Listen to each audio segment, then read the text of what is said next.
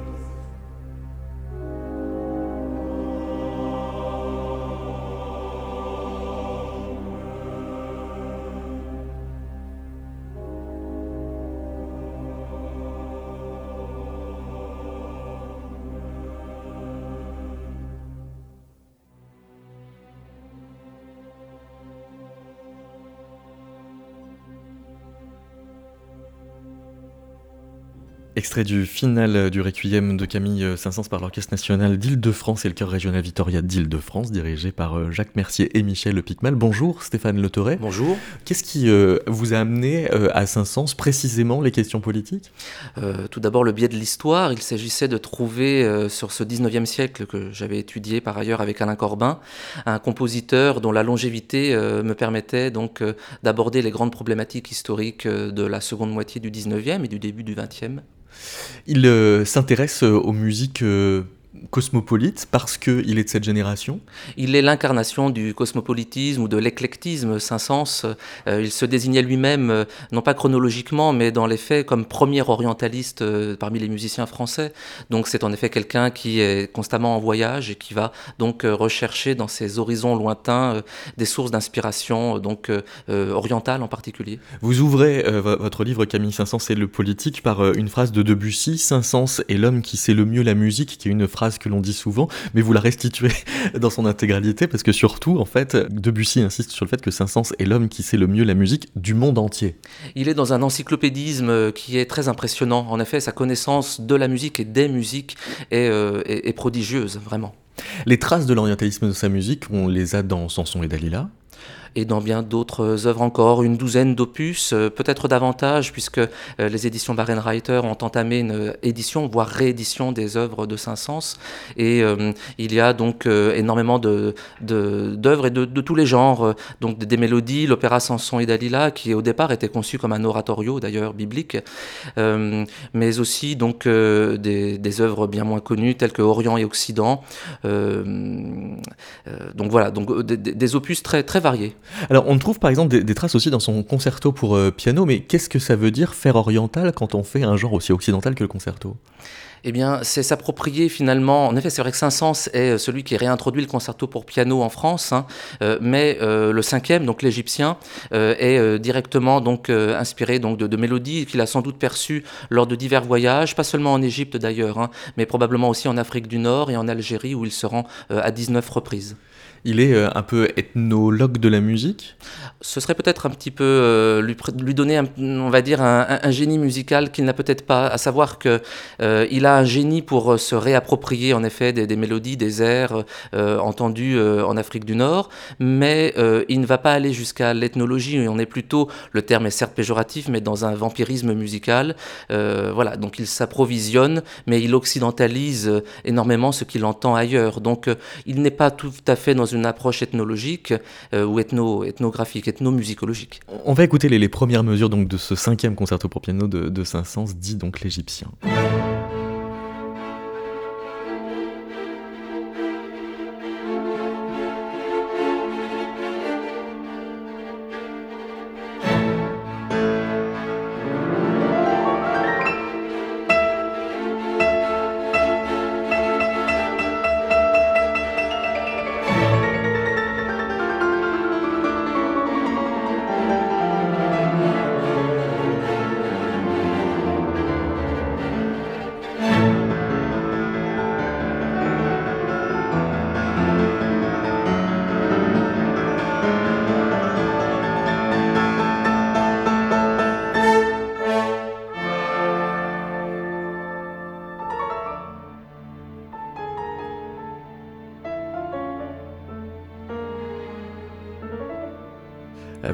L'ensemble orchestral de Paris dirigé par André Akin. C'était Brigitte euh, Enguerrer au piano dans cet extrait du deuxième mouvement du cinquième concerto euh, de Saint-Saëns dans lequel on entend des jeux de mélisme dans des gammes un peu orientalisantes mais à la parisienne quand même. Oui, on est en effet dans une réappropriation, on est dans un mélange. Alors on peut euh, percevoir cela de deux manières opposées mais qui se complètent. Soit comme une forme d'interculturalité, donc euh, d'échange euh, entre les différents genres musicaux, européens et non européens. Et on peut le voir aussi dans un contexte plus colonial, plus politique, puisque on est dans une période où Saint-Saëns devient l'un des artisans de cette culture coloniale. Je pense bien sûr à d'autres œuvres telles que la suite algérienne. C'est quoi la, culture euh, coloniale euh, en musique? C'est euh, essayer de représenter la République comme un modèle exportable? Il s'agit au fond de contribuer à un imaginaire culturel qui consiste à se représenter l'autre selon des critères qui sont les nôtres. Il s'agit également de penser une certaine dichotomie, d'envisager l'Occident différemment de l'Orient, un Occident frénétique, industriel, un Orient marqué par euh, la lenteur et par l'héritage antique également.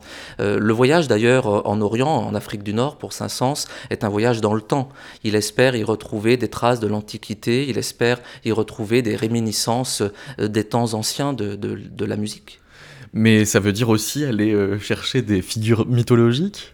Alors mythologique, euh, euh, oui, oui, absolument. Saint-Saëns participe d'ailleurs à ce revival antique et hellénique qui va d'ailleurs lui, lui permettre d'être extrêmement bien accueilli lors de son dernier grand voyage à Athènes, donc en Grèce en 1920. donc il y a aussi une conjoncture post-Première Guerre mondiale qui fait que Saint-Saëns est particulièrement bien accueilli à, à, une époque où la France est bien perçue puisque les traités qui concluent la Première Première Guerre mondiale euh, sont euh, a priori favorables à cette Grèce qui va néanmoins entamer une guerre contre la, Turquie.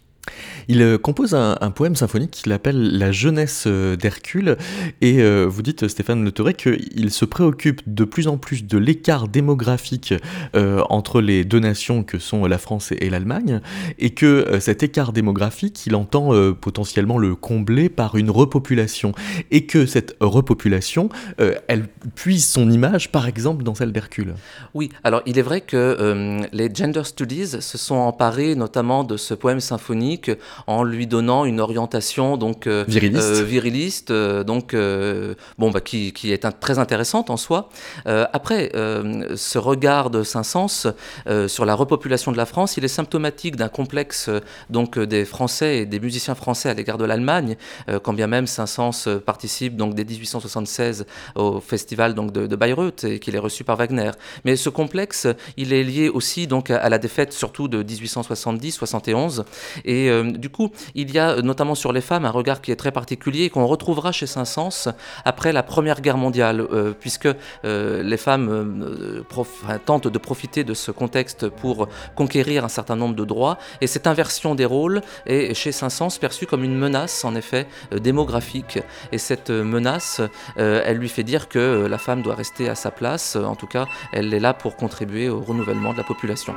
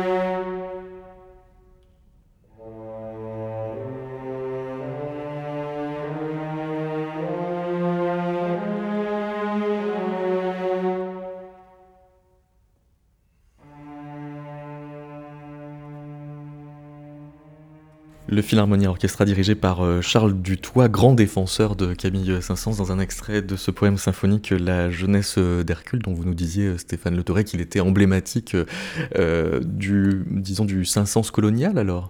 Eh bien, euh, il l'est moins peut-être que d'autres œuvres tout de même qui sont explicitement des références à cet univers colonial, donc telles que la suite algérienne, dont la conception est euh, euh, assez révélatrice et dans une perspective de, qui est celle d'Edouard Saïd, on peut analyser cette, cette œuvre d'une façon extrêmement claire, à savoir qu'elle est une entreprise de légitimation de la colonisation, quand bien même il y a des emprunts donc arabisants qui soulignent cette dimension interculturelle. Parmi les, les, les thématiques qui euh, peuvent légitimer la colonisation, il y a aussi une pensée racialiste dont euh, Saint-Saëns semble imprégné. Oui, alors c'est bien entendu une pensée typique de son époque, enfin, il me semble, et euh, Saint-Saëns, dans cette dimension-là, au fond, euh, manifeste son adhésion euh, au darwinisme, hein, cet évolutionnisme dans lequel il, enfin, auquel il croit, même si le mot croire n'est peut-être pas le meilleur. Et donc, Saint-Saëns rompt avec l'héritage donc catholique et chrétien. Il interprète tout du point de vue scientifique. Il est dans une démarche typiquement positiviste qui consiste à vouloir attribuer des lois à tous les phénomènes qu'il observe. Claude-Olivier Doron, bonjour. Bonjour. Vous avez donc euh, travaillé sur euh, l'histoire de la race comme euh, concept, puisque c'est aussi un concept scientifique qui évolue précisément énormément dans ce siècle, qui est le 19e. Tout à fait. Alors moi, ce qui m'a frappé de ce que je viens d'entendre, c'est euh, un certain nombre d'éléments qu'on retrouve effectivement dans l'histoire euh, de la formation euh, de, des doctrines sur la, race au, au, 19e siècle, sur les races humaines, et d'ailleurs aussi dans l'institutionnalisation, qui est en fait quelque chose qui est parfois un peu méconnu, c'est la manière dont tout un ensemble de courants républicains ou attachés à une certaine forme de cosmopolitisme, en réalité, ont joué, ou, ou justement orienté ont joué un rôle fondamental dans euh, la formation même de ce qu'on appelle la doctrine des races euh, à l'époque. Et donc de ce point de vue-là, Saint-Saëns est très représentatif finalement de tout un ensemble d'autres positionnements euh, que vous retrouvez depuis le début du 19e siècle, qui se retrouvent notamment dans ce qu'on appelle la Société ethnologique de Paris, qui est la première institutionnalisation de tout un ensemble de travaux sur la question des races, et où on retrouve euh, des républicains, euh, des personnes très attachées à l'orientalisme, qui n'ont pas nécessairement d'ailleurs une vision euh, raciste telle qu'on pourrait l'imaginer, visant à l'exclusion de l'autre, mais qui par contre ont une vision extrêmement marquée de la qualité des différentes races, leur hiérarchie, et le fait qu'évidemment les Européens résument une certaine forme d'universalisme qui est susceptibles d'absorber les autres en fait dans une sorte de culture plus générale qu'ils chapotent en fait parce qu'ils sont supérieurs euh, aux autres.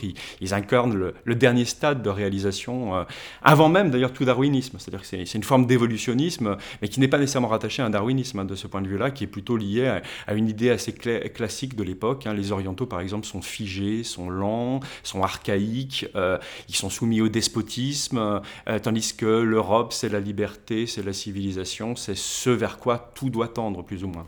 Mais est-ce qu'il n'y a pas un imaginaire un peu euh, naturaliste de euh, penser un peu comme presque des espèces différentes, les humains tels qu'ils sont répartis sur le globe Alors le paradoxe en réalité, c'est que euh, pendant très longtemps, la notion de race est justement une notion qui permet d'aller à l'encontre de l'idée qu'il y a des espèces d'hommes différents. Et d'ailleurs, en fait, la notion de race permet de penser des différences constantes à l'intérieur de l'espèce humaine sans les penser en termes de différences d'espèces. C'est-à-dire, notamment... On a déjà cette nuance-là à ce moment-là. Ah, c'est même plutôt, pour être plus précis, c'est l'entrée de la notion de race euh, en histoire naturelle à la fin du XVIIIe siècle, elle se fait dans ce contexte-là. C'est-à-dire, euh, pour éviter de, tomber dans une pensée polygéniste qui penserait l'idée selon laquelle il y a des espèces différentes qui sont liées à des origines différentes et donc à l'époque aussi des créations différentes, hein, on va mettre en avant l'idée selon laquelle on peut identifier à l'intérieur de l'espèce humaine, comme d'ailleurs des autres espèces, ce qu'on appelle des variétés constantes qui se transmettent de manière héréditaire, qui sont fixes, mais qui euh, ne mettent pas en cause l'unité d'origine et de création.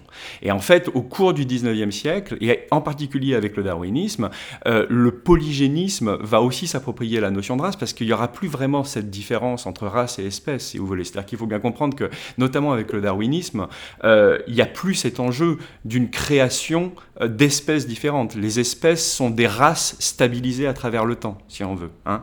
donc, qu'est-ce que c'est en fait qu'une espèce pour Darwin? C'est une race qui a été mieux préservée dans la lutte pour l'existence et, qui s'est fixée dans un certain sens. Euh, donc on n'est plus du tout dans le même modèle que celui de la fin du XVIIIe siècle de ce point de vue-là et les enjeux ne sont pas les mêmes. Mais alors en écoutant euh, euh, Claude-Olivier Doron, Stéphane Le vous, avez, vous avez finalement l'impression que Saint-Saëns est plus racialiste ou plus évolutionniste? difficile. Euh, mais apparemment, la nuance se place à peu près là quand même. Euh, oui, euh, je, je, vais faire une réponse peut-être pas très satisfaisante. J'ai l'impression qu'il est un, peu des deux, parce que selon Saint-Saëns, le, le, degré atteint dans la maîtrise de la musique est révélatrice du degré de l'évolution. Euh, à savoir que, euh, selon lui, certaines musiques, et notamment donc africaines, n'auraient adopté que le rythme et non pas l'harmonie. et il considère d'ailleurs que ce, cette, cette différents stades d'évolution musicale et anthropologique eh bien, sont un processus historique qui passe par des moments d'accélération et des moments de ralentissement. Et selon Saint-Saëns, la Renaissance a été donc au 15e, 16e siècle le moment d'affirmation de la supériorité musicale de l'Europe. De, de et cette supériorité, bien sûr, elle est autant musicale finalement que humaine en soi. En ayant dit tout ça, on écoute euh, alors d'une oreille euh, forcément différente euh, certaines plages du carnaval des animaux, comme par exemple les fossiles.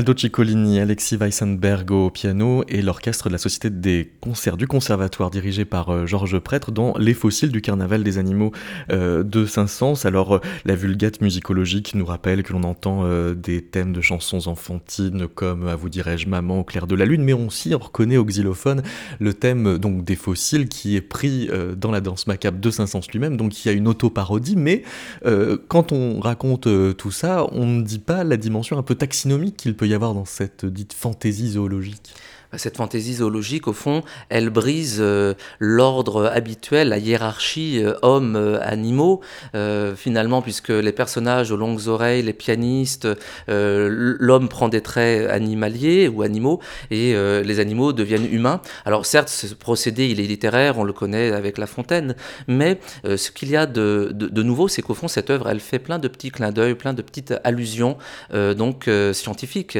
et, et donc inspirées par l'évolutionnisme.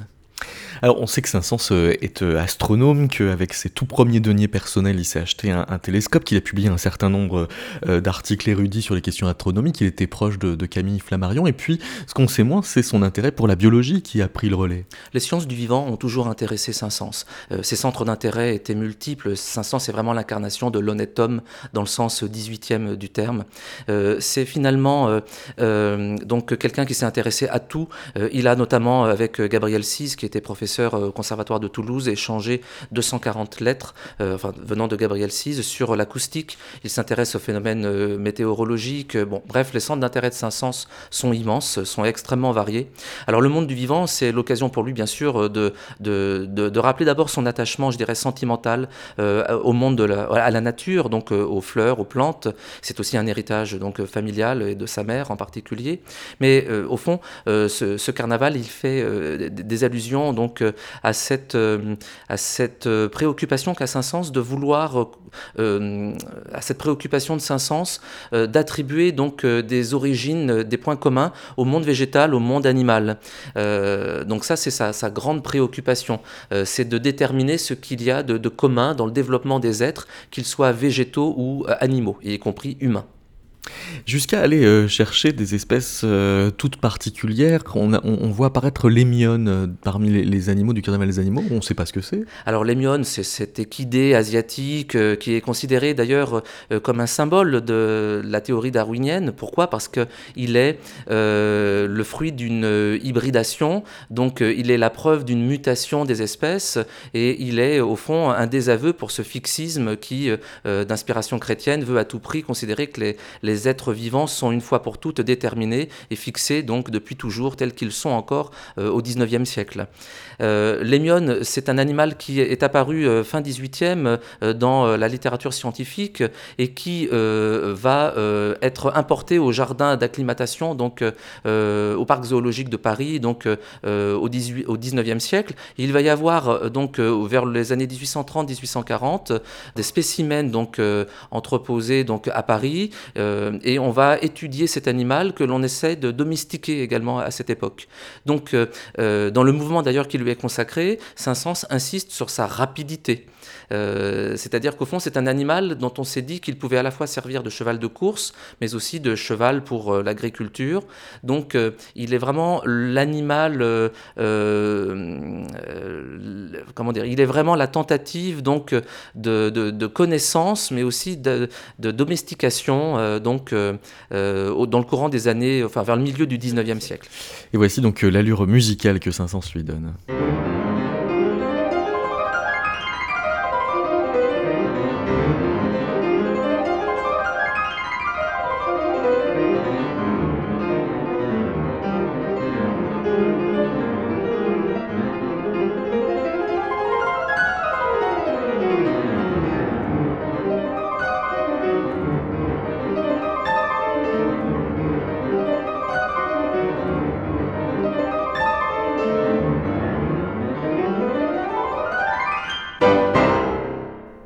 Écoutez Métaclassique, une émission de David Christoffel. C'est une pièce extrêmement virtuose, donc en fait il se moque euh, des pianistes. Alors comment ça se fait que ce soit virtuose à ce point? Eh bien c'est une manière simplement de retranscrire euh, la rapidité de cet animal, puisque l'émione euh, était à l'époque étudié dans plusieurs perspectives, à la fois donc comme animal de course, et on le jugeait particulièrement efficace, et puis aussi comme animal de, domestiqué, domestiqué pour l'agriculture. C'est un, animal à la mode, hein. vous avez enquêté sur les occurrences du mot sur euh, Google. Oui, euh, la, fonction donc Google, euh, Google Ngram Viewer signale un, pic donc de ce mot, de son occurrence dans la littérature donc francophone des années 1840 aux années 1880. Donc, lorsque Saint-Saëns évoque l'émione, c'est un animal, je dirais, à la mode. Omer Corlet a une question pour vous, Claude-Olivier Doron. Ah oui, alors de, confronter euh, euh, Camille Saint-Saëns euh, à la question racialiste et bah, pour l'histoire de la République est, passionnant. Euh, mais j'ai envie de partir plutôt du travail de, Claude-Olivier euh, Doron, qui m'a intéressé par sa définition du, monogénisme et du polygénisme, et de faire émerger dans le monogénisme euh, la notion de dégénérescence. C'est là que je trouvais ça très, très pertinent, parce que l'opposition poly, polygénisme, paradoxalement, il est présent fondamentalement, je pense, dans, la pensée euh, des, nazis, de Hitler. Si on, regarde bien, euh, elle apparaît véritablement comme euh, fondamentale dans la manière de, se, de, se, définir. Alors que euh, dans le modèle du poly, du monogénisme, évidemment, c'est une même naissance, donc euh, on va définir par euh, une détérioration, bah, presque une loi thermodynamique, presque une loi thermodynamique, la deuxième loi thermodynamique, qui pourrait s'appliquer au genre humain. Alors c'est le paradoxe, puisque de l'autre côté, on a une négantropie qui est forte, puisque l'humain reprend le dessus en termes de, formation, de, développement de savoir. Il y a une double tension qu'il pourrait y avoir entre ces, deux, éléments. Euh, et justement, ce qui nous ramènerait dans ces cas-là au travail de, Stéphane euh, Le euh, par rapport à, notre compositeur Camille Saint-Saëns, qui euh, est quand même un des compositeurs de la République, c'est le compositeur de la République, la figure même républicaine du compositeur. Il a su euh, s'institutionnaliser, j'ai même peut-être plus que Victor Hugo, paradoxalement, dans ses liens avec les institutions. Et en même temps, il a été un, voyageur. Il n'a pas hésité à circuler, à voir le monde, à s'intéresser au monde tel qu'il était, euh, tel qu'il se présentait, et d'être à l'écoute du monde. En même temps, sa position de, définir, ou de, comment on pourrait dire, de définir sa manière de lire le monde musical, évidemment, il va le lire à partir de sa formation, qui est une formation euh, d'harmoniste euh, occidental. Et donc, euh, il va voir dans les autres musiques, peut-être comme première forme, la notion de la mélodie, puis ensuite, ce qui est l'aboutissement d'une culture, serait la, la, polyphonie. Et ce qui m'intéresse, c'est que progressivement, dans ses voyages, il va introduire une autre catégorie, qui est la catégorie du, du rythme. Et là, cette catégorie du rythme qu'il ne présente pas particulièrement, même dans son approche musicale, il n'en fait pas une catégorie essentielle. Il dit mélodie et harmonie. Après apparaît la catégorie du rythme dans la confrontation aux autres musiques.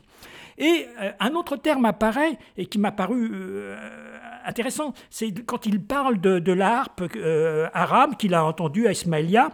Et il décrit, et là c'est un moment essentiel, il décrit comment on, fait de la musique. Il a observé le musicien faire de la musique et tout de suite, on se dit, il y a une catégorie qui ne lui vient pas et qu'il ne peut pas exprimer, c'est la question du timbre. Étonnamment, cette question du timbre, euh, ben, il y en a un qui va l'avoir et qui évidemment le, le perdant, l'outsider dans l'histoire de la musique, euh, c'est Claude Debussy. Peut-être aussi l'outsider dans ce moment-là, mais pas l'outsider, je dirais, dans, la continuité euh, de l'histoire de la musique. Il s'est en fin de compte bien imposé. Et c'était cette écoute que lui ne va pas aller à Ismaëlia la faire, mais il va la faire, si mon souvenir est encore bon, à l'exposition universelle où là il va entendre un un, groupe de musiciens balinais. Et c'est là qu'il va découvrir cette catégorie euh, du, timbre, par-delà la question justement du rythme. Là, c'est intéressant, c'est qu'il va trouver le timbre dans le rythme de la musique balinaise. Euh, et c'est peut-être d'observer que quand on parle de dégénérescence, là, j'aurais tendance à parler dans la manière que, conçoit euh, la République, c'est plutôt une question de régénérescence. Elle va dans le pays, dans ses colonies, dans son empire, avec un discours de régénérescence. Euh, elle ne va pas avec un discours de dégénérescence. Ce n'est pas le discours qu'elle tient institutionnellement. Effectivement, pourquoi? Ben Parce qu'elle aussi, elle, dans un, dans un modèle de monogénèse. Alors, avant de, reboucler donc sur euh, la, question musicale et puis la solidarité des paramètres qui se rediscutent comme ça euh, au début du XXe siècle à partir de, Debussy, repartir donc de, cette articulation autour du concept de race entre la pensée scientifique telle qu'elle se déploie aussi autour de Darwin et puis ce que la République fait de ces concepts, Claude-Olivier Doron. Bien, alors je, vais peut-être essayer de rebondir sur quelques éléments effectivement que j'ai entendus à la fois dans la question et en même temps dans ce qui a été dit avant euh, par rapport à, Camille Saint-Saëns. Il y a une chose qui est frappante en tout cas visiblement dans la, manière qu'il a de, composer euh, sa musique qui est d'épouser assez clairement un certain nombre de hiérarchies qui existent et qui sont présentes à, l'époque, en particulier celle qui va euh, mettre un certain nombre de stades dans le développement humain, comme d'ailleurs dans le développement plus généralement de ce qu'on appelle la phylogénèse et le développement des espèces, euh, avec une hiérarchie partant euh, de euh, systèmes relativement sensuels, relativement archaïques et stables sur la manière de, fonctionner. Alors le rythme est parfaitement un bon exemple de ça, hein, puisqu'il est quelque chose de répétitif, de peu organisé, vers quelque chose de beaucoup plus libre et en même temps rationnel, qui est l'exemple même de l'harmonie grecque, par exemple, j'imagine, ou d'une certaine forme d'harmonie qui permet une liberté euh, particulière. Et, l'une des grandes idées qui est très présente à l'époque, hein, c'est aussi qu'on peut faire retour euh, sur ces archaïsmes. C'est-à-dire que le cas exemplaire de ça serait quelqu'un comme Cesare Lombroso du côté de l'anthropologie, qui est quelqu'un de très lu à l'époque et, qui lit un, certain nombre de groupes humains euh, comme étant des, des régressions ou comme des arrêts dans le développement. Et effectivement, il est clair que la logique qu'a Saint-Sens d'intégrer un certain nombre d'éléments, soit de musique euh, barbare ou plus euh, ancienne, soit des éléments carrément euh, d'animaux archaïques, fait écho à ça, c'est à, mon avis. C'est-à-dire qu'il y, a ce jeu d'intégration d'un certain nombre d'éléments archaïques à l'intérieur d'un développement et d'une logique de, de, développement comme ça.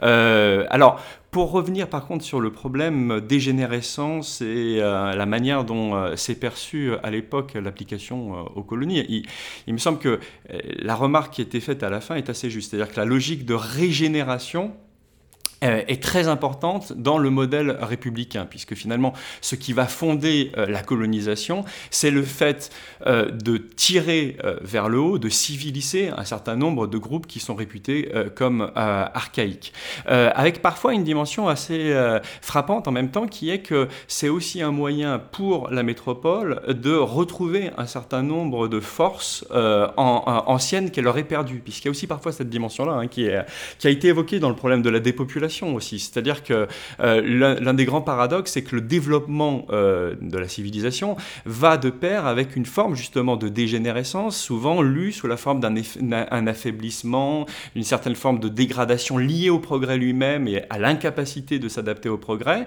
Et on va parfois chercher dans euh, la colonisation et dans les espaces colonisés un moyen de se redonner de la force, de se redonner de la puissance dans le développement. Alors je ne sais pas si on peut aller jusqu'à voir euh, dans un certain nombre de, pratiques musicales un effort de métissage comme ça, mais il faut avoir en tête qu'à l'époque, hein, assez jusqu'à très très tard, il y a cette idée que le métissage, c'est un moyen aussi de se régénérer. Euh, de se régénérer, attention, hein, non pas en faisant une alliance d'éléments égaux. Hein, euh, il y, a toujours le, le sang supérieur qui est celui de l'européen, mais en même temps, il y a aussi un sang inférieur, mais qu'on peut régénérer en le tirant lui-même vers le haut et qui peut nous fournir un certain nombre d'éléments de vitalité. Alors je ne sais pas dans quelle mesure on pourra retrouver ce genre de choses au niveau musical, dans le métissage musical de l'époque, vous voyez, qui est assez différent euh, de l'idée d'utiliser de manière équivalente un certain nombre euh, de, de, thèmes musicaux venus de tel ou tel lieu, mais plutôt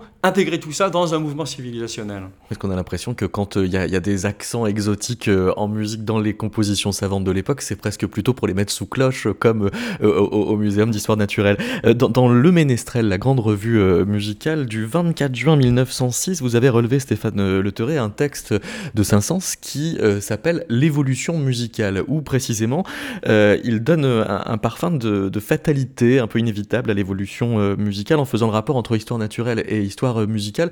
Je me suis demandé si ce pessimisme n'était pas une manière de s'excuser de son conservatisme. Hmm.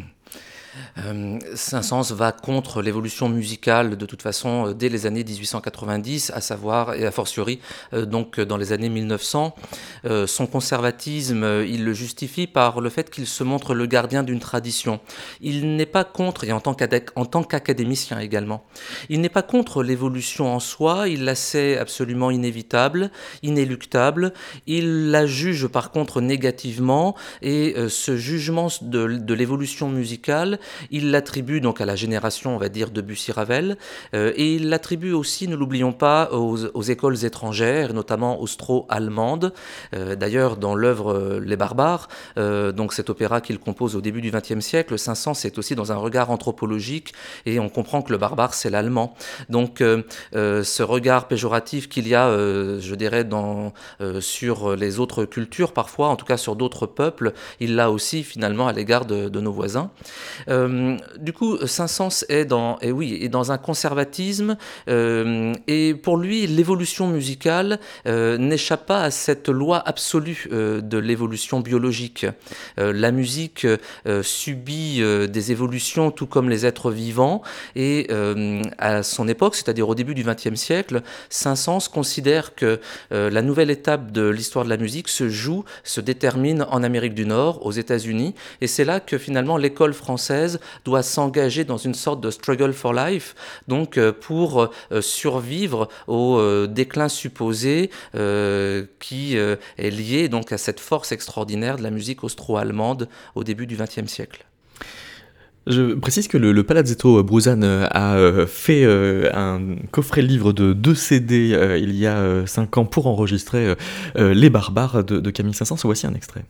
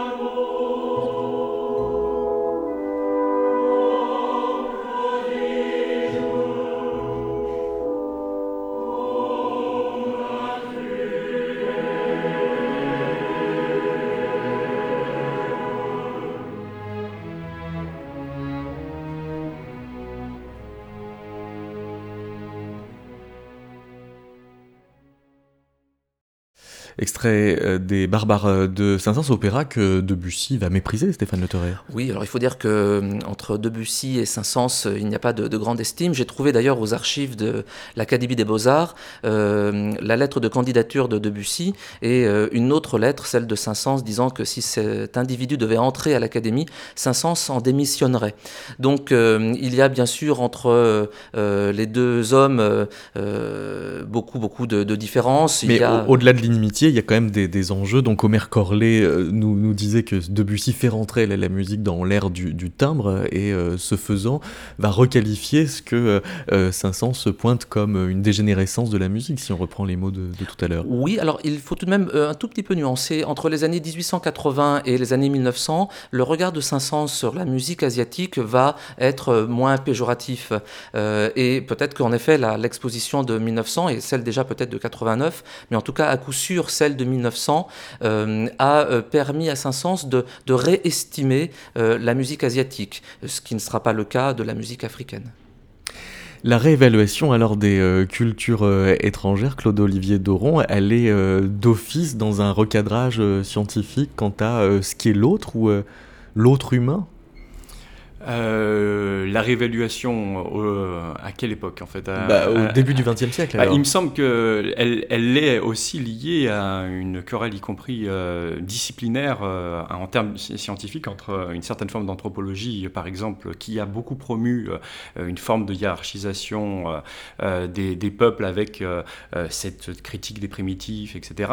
Et une nouvelle discipline qui émerge au début du XXe siècle, qui est l'ethnologie, qui, elle, va beaucoup revaloriser euh, de manière spécifique un certain nombre de, cultures. Euh, Et d'ailleurs, euh, lorsque dans les années 1920-1930, vous allez avoir un certain nombre de mouvements, notamment le surréalisme, qui vont s'approprier de manière positive les cultures africaines en particulier, ils vont le faire en liaison avec le développement de cette nouvelle discipline qu'est l'ethnologie. Euh, il y a des liens assez étroits entre les uns et les autres et c'est tout à fait significatif. Donc il faut aussi voir ça, y compris dans un débat, dans un débat qui est un débat disciplinaire et qui est aussi un débat euh, politique, puisqu'évidemment on est dans un moment de discussion euh, de, euh, du sens de la colonisation beaucoup plus fort, à mon avis, que euh, dans les années 1880-1890, euh, euh, où le primat de la logique d'apporter la civilisation est beaucoup plus, beaucoup plus fort. Et c'est vrai que c'est intéressant de noter la revalorisation que vous notiez de la musique asiatique par Saint-Saëns dans cette période, puisqu'on est aussi quand même dans un moment où on revalorise de manière plus générale la culture asiatique, ou en tout cas une certaine culture asiatique, en, particulier japonaise, puisque on, on est dans un contexte de croissance de la puissance euh, euh, et de ce qu'on appelle le blanchiment euh, du Japon. Le regard de Saint-Saëns sur le Japon, il est extrêmement intéressant parce que Saint-Saëns se représente ce pays comme un, pôle culturel et civilisationnel extrêmement puissant, extrêmement fort, et Saint-Saëns passe son temps à regretter l'occidentalisation de l'ère Meiji euh, du Japon. Euh, il veut que le Japon conserve au fond son authenticité, son pittoresque, et euh, euh, Saint-Saëns regrette cette occidentalisation de la même manière qu'en Afrique du Nord et qu'en Algérie, il émet quelques regrets de cette haussmanisation d'Alger et euh, de cette euh, modernisation à outrance. Donc euh, euh, c'est très intéressant parce que Saint-Saëns, au fond, euh, n'est pas... euh, il est certes dans une culture, il baigne dans une culture coloniale, mais il ne se montre pas euh, euh, toujours extrêmement colonialiste. Si euh, on fait référence au, au- au jeu primitiviste que l'on fait porter à certaines rythmiques, euh, par exemple dans la musique de, Stravinsky dans les années 10, alors Claude-Olivier Doron, vous l'interpréteriez comme euh, une façon de réégaliser les sens? Ça veut dire qu'on n'est plus dans une question d'hierarchie entre un sens supérieur et un euh, inférieur? Alors, je, je prendrais vraiment pas ce risque-là parce qu'il faudrait voir un peu dans quel milieu s'inscrit Stravinsky quand il fait ça. La, euh, on peut pas dire qu'il y a un mouvement euh, général de ce point de vue-là parce que ce serait presque le, mouvement inverse euh, qui a lieu. Mais ce qui est vrai, c'est qu'il y a une forme de contestation. On le voit très bien. Il y a des formes politiques assez différentes qui émergent au début du XXe siècle, dans notamment les milieux d'avant-garde littéraires ou euh, artistiques, qui visent à revaloriser avec une certaine ambiguïté, parce que c'est en même temps toujours en le stéréotypant, une certain nombre de formes culturelles qui avant étaient dévalorisées presque automatiquement.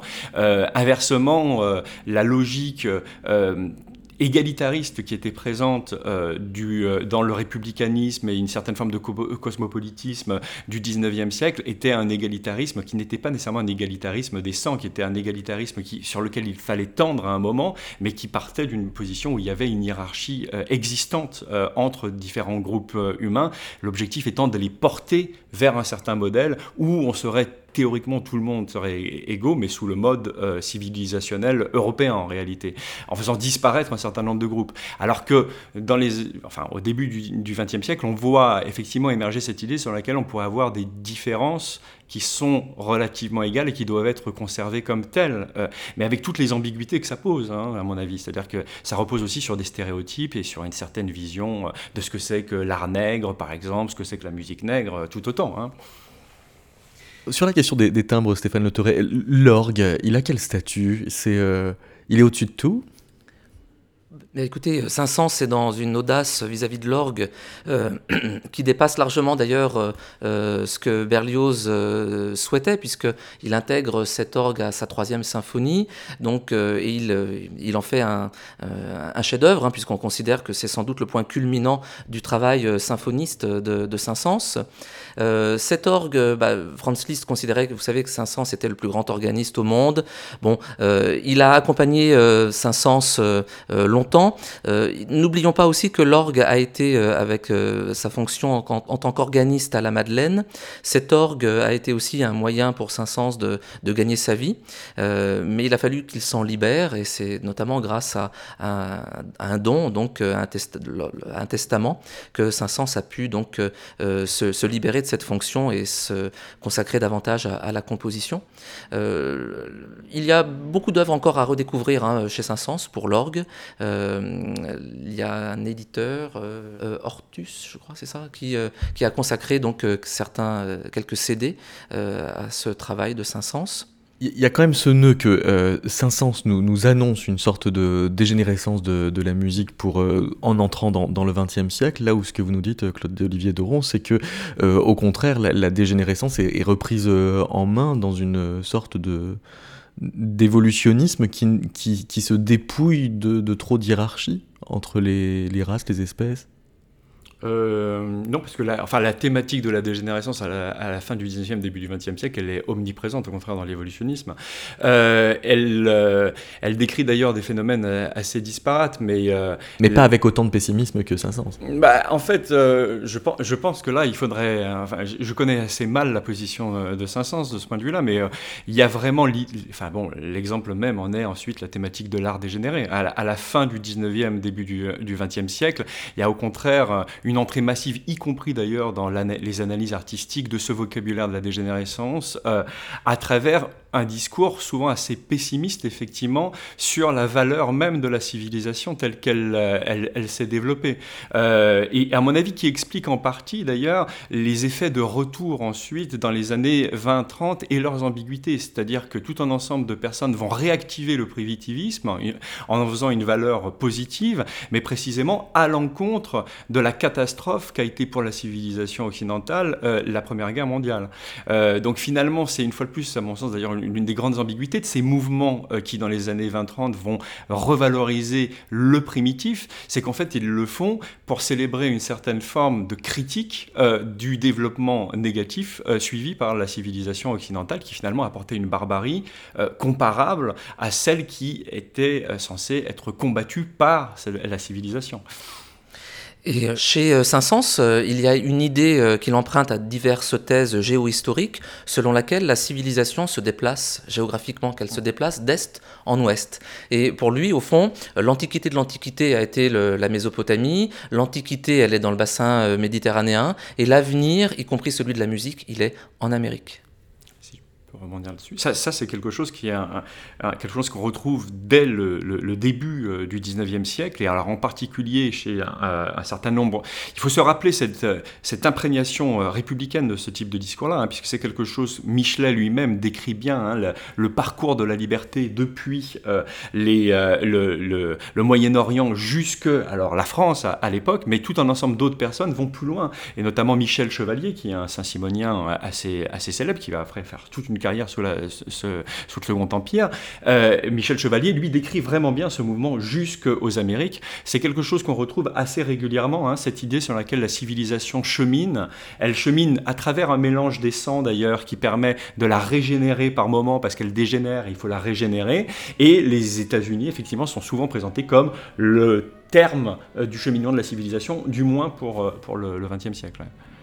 Et Saint-Saëns relie ce mouvement civilisationnel euh, à des lois astrales. Donc voilà, donc tout est lié, tout est lié chez Saint-Saëns. C'est-à-dire que c'est les, les, étoiles qui nous tirent vers l'ouest? Oui, c'est ça. Parce que le, le, mouvement des étoiles est un encouragement naturel au déplacement de la civilisation de l'est vers l'ouest. Donc là, il reboucle quand même avec, une vision euh, assez médiévale du monde, euh, assez fixiste en tout cas. Euh, oui. si les étoiles participent de, mm nos évolutions civilisationnelles, c'est quand même Mais c'est cette préoccupation constante euh, de, de, la loi, euh, de la loi naturelle. Euh, c'est le souci vraiment nomothétique chez Saint-Saëns, constant, constamment, vraiment. voilà, donc c'est sa connaissance des, astres, son, ce bagage scientifique est une manière aussi de justifier l'évolution de la musique. Eh bien, merci beaucoup Stéphane Latoré et merci Claude Évidemment. Merci.